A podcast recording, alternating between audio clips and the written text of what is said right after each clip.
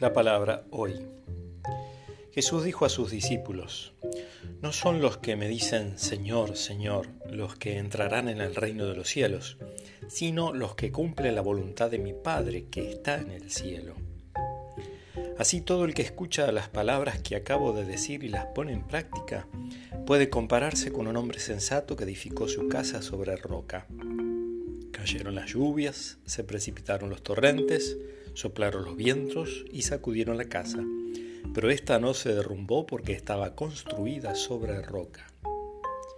Al contrario, el que escucha mis palabras y no las practica, puede compararse un hombre insensato que edificó su casa sobre arena.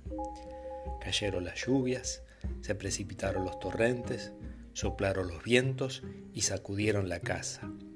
Esta se derrumbó y la ruina fue grande.